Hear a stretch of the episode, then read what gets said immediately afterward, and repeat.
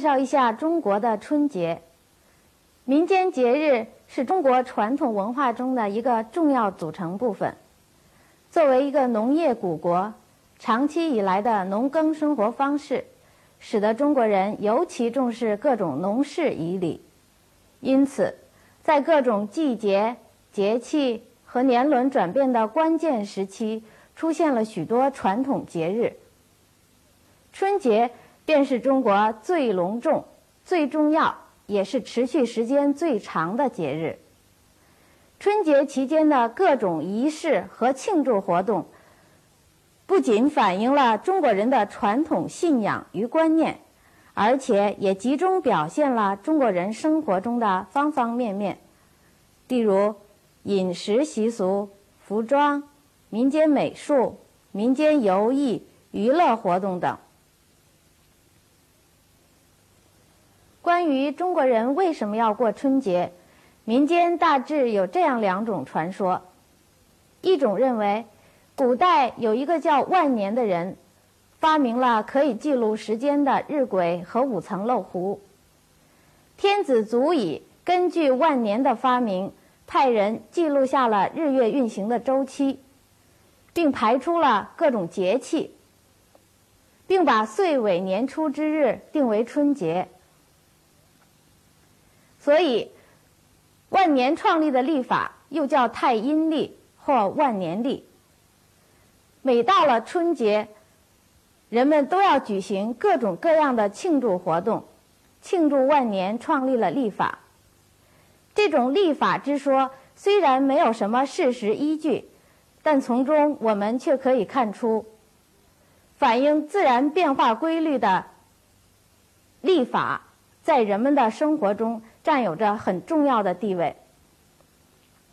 另一种传说认为，中国人过春节又叫过年，为什么呢？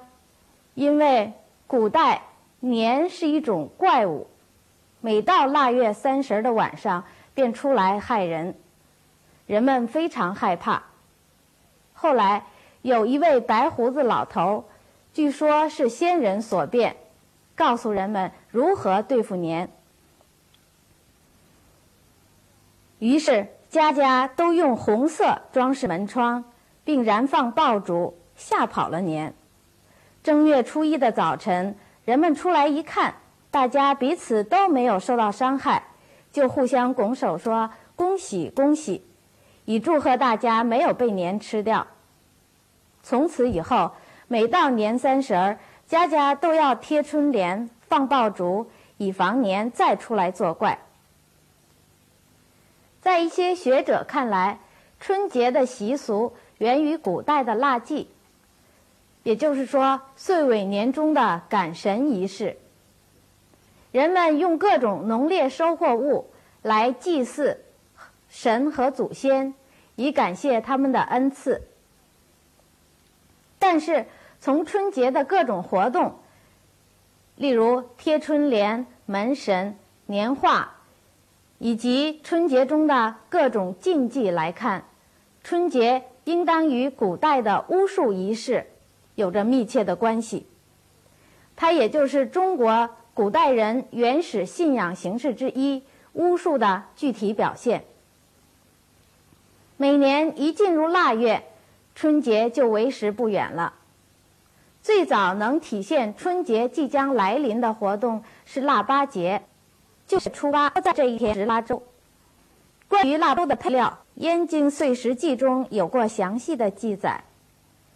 腊八粥者，用黄米、白米、江米、小米、菱角米、栗子、红豇豆、去皮枣泥等和水煮熟，外用染红桃仁、杏仁、瓜子、花生、棒瓤、松子及白糖、红糖。葡萄以作点染，每至腊月七日，则剥果涤气，终夜经营，至天明则粥熟矣。关于腊八节的起源，传说有一个好吃懒做的人，在父母去世后不久，便把家产败光了。一年的腊月初八，他又冷又饿，就从墙角地缝里挖出了一些杂粮煮了吃。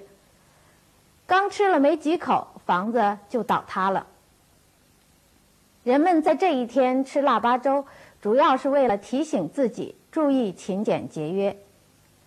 还有一则传说，讲的是朱元璋曾经在落难的时候，从老鼠洞里挖出过一些五谷杂粮，吃了以后觉得非常的香甜，以至于做了皇帝以后还对此念念不忘。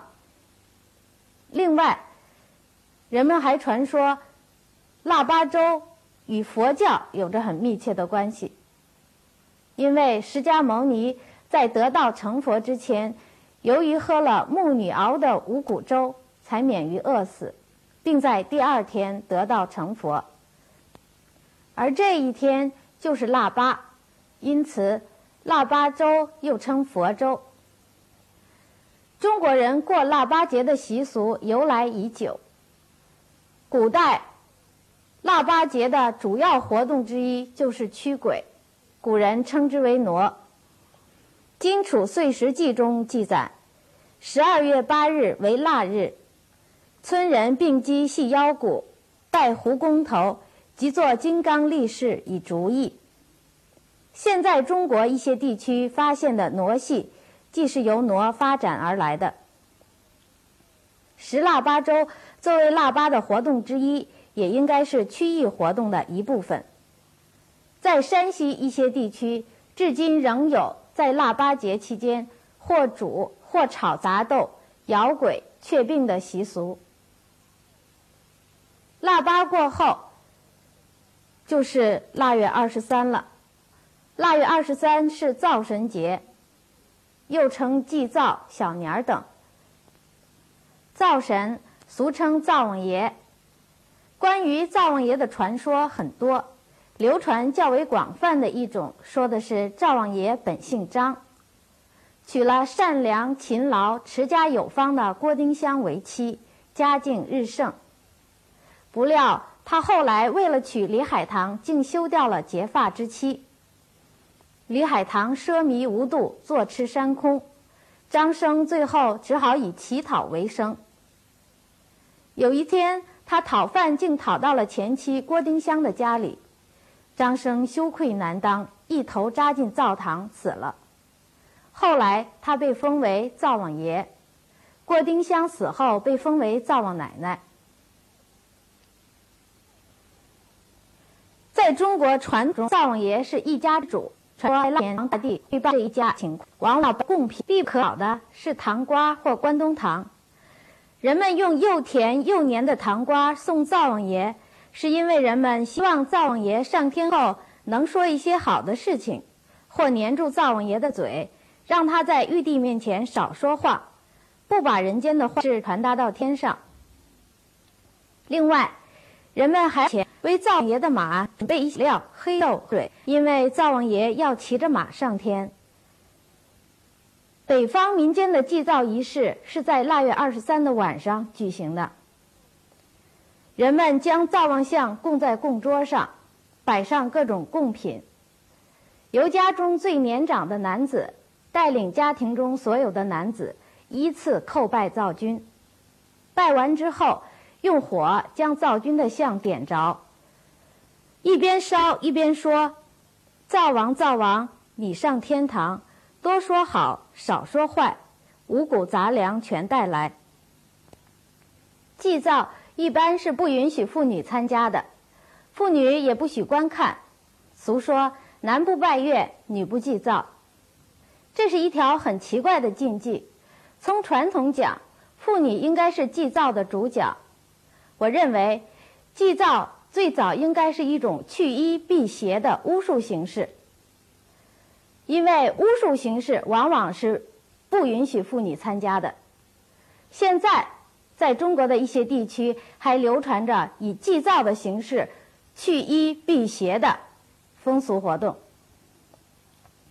腊月二十三一过，送走了灶神，人们就开始真正的忙年了。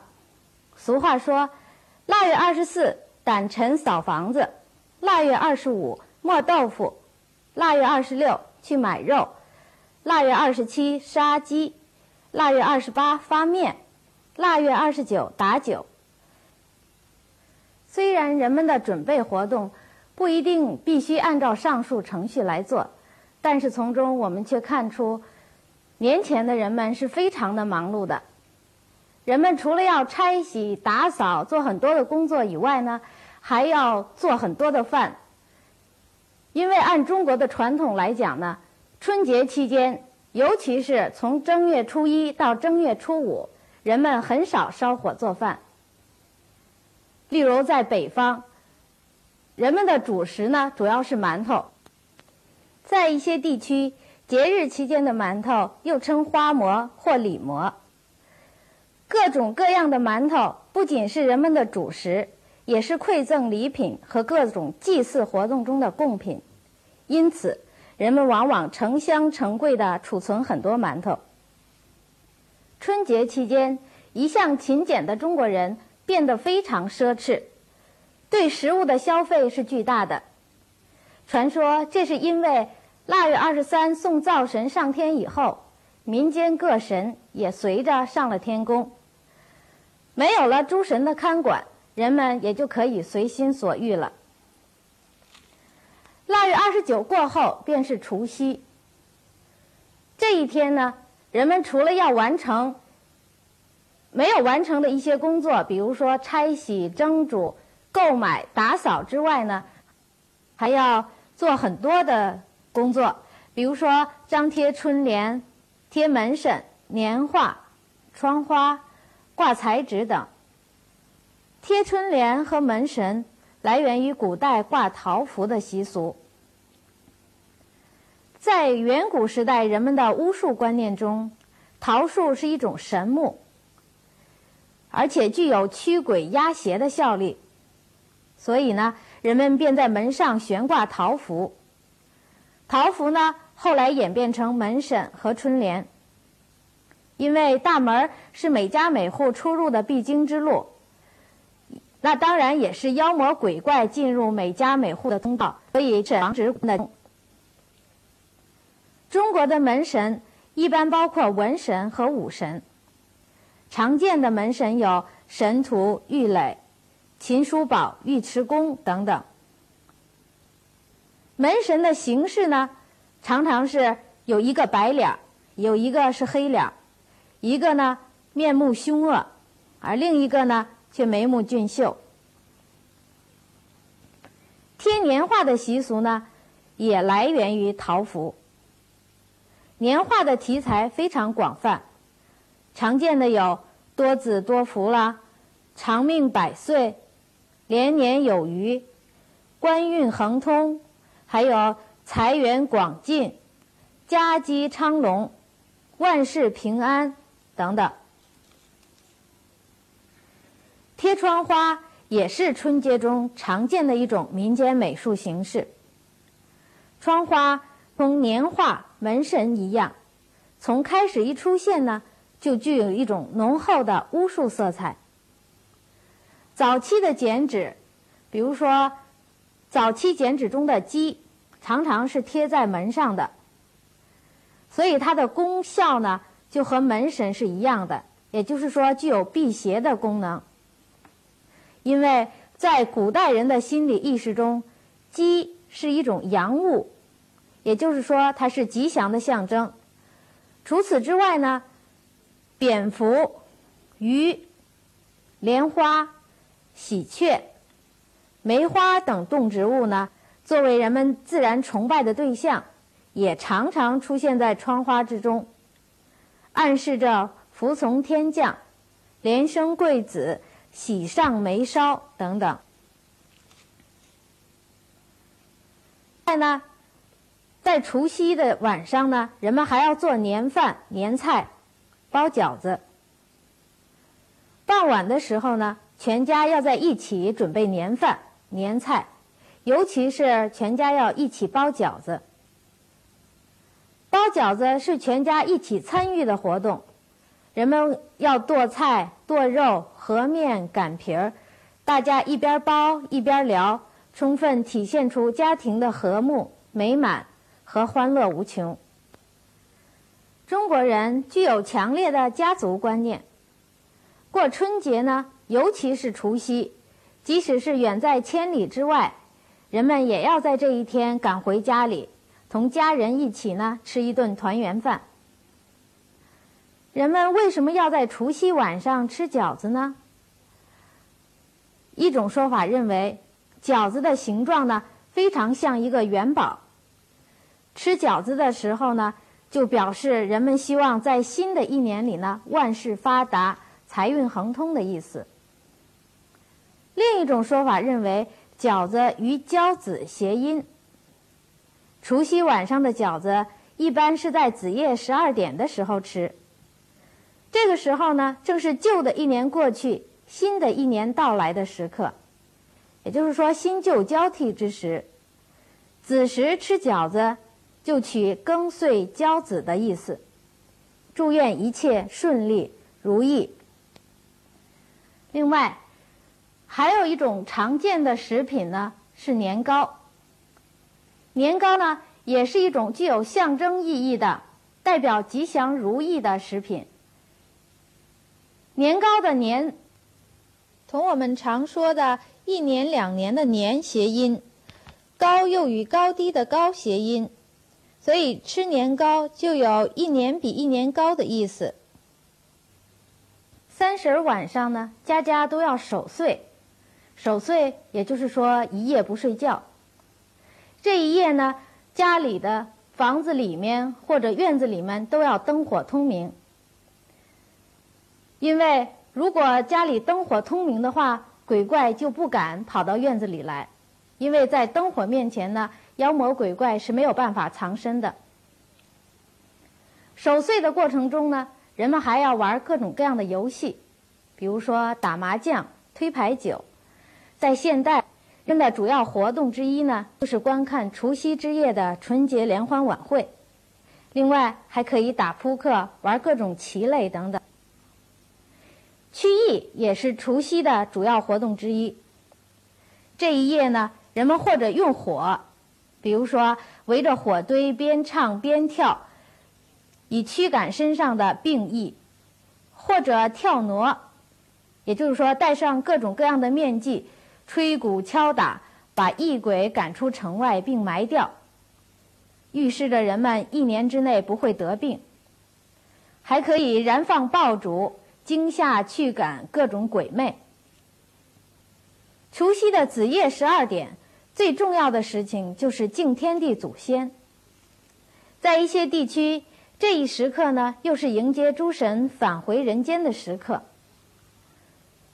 中国人供奉的各种神仙呢，主要有天地神、福禄寿三神、菩萨、观音、土地神、灶神，甚至还有井神、长院神等等。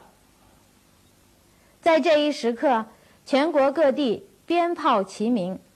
人们祈求祖先和神灵的保护，以保子孙繁衍、家业兴旺发达。正月初一又称鸡日，是新年中的第一天。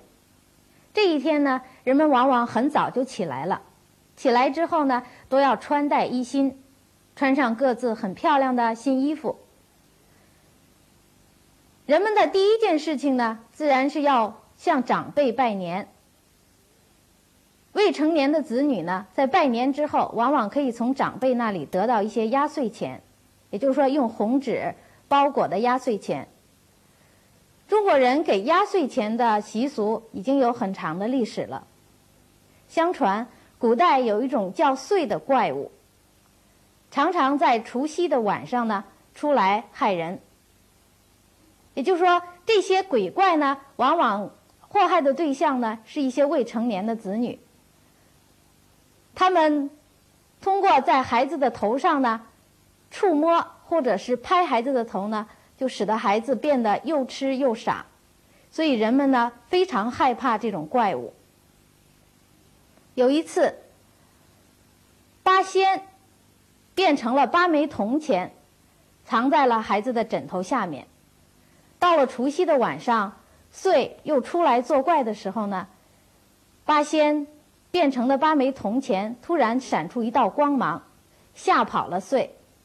从此呢，给压岁钱就变成了一个很流行的习俗，越传越广。因为压岁钱可以用来辟邪，而且这个“岁”字和岁月的“岁”谐音，所以压岁钱就变成了现在的压岁钱。天亮以后，人们就开始走家串户，互相拜年了。一开始呢，人们先给年纪比较大的，也就是说年岁较大的长者呢先拜年，然后同辈之间互拜。见面之后，大家要拱手，互相问候，恭喜，恭喜发财呀，过年好等等。大街小巷到处都是喜气洋洋、热闹非凡的拜年的人群。从初一开始，就算正进入正月了。正月里的主要活动就是探亲访友，互相拜年。以及举行各种各样的娱乐活动。正月初二又称狗日，在北方的一些地区呢，初二是出嫁的女儿回娘家的日子。这一天呢，出嫁的女儿往往带着自己的全家要回到娘家度过一天，但是必须在天黑以前再返回自己的家里。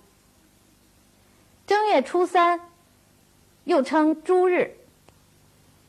这一天呢，是洒扫祭祀的日子。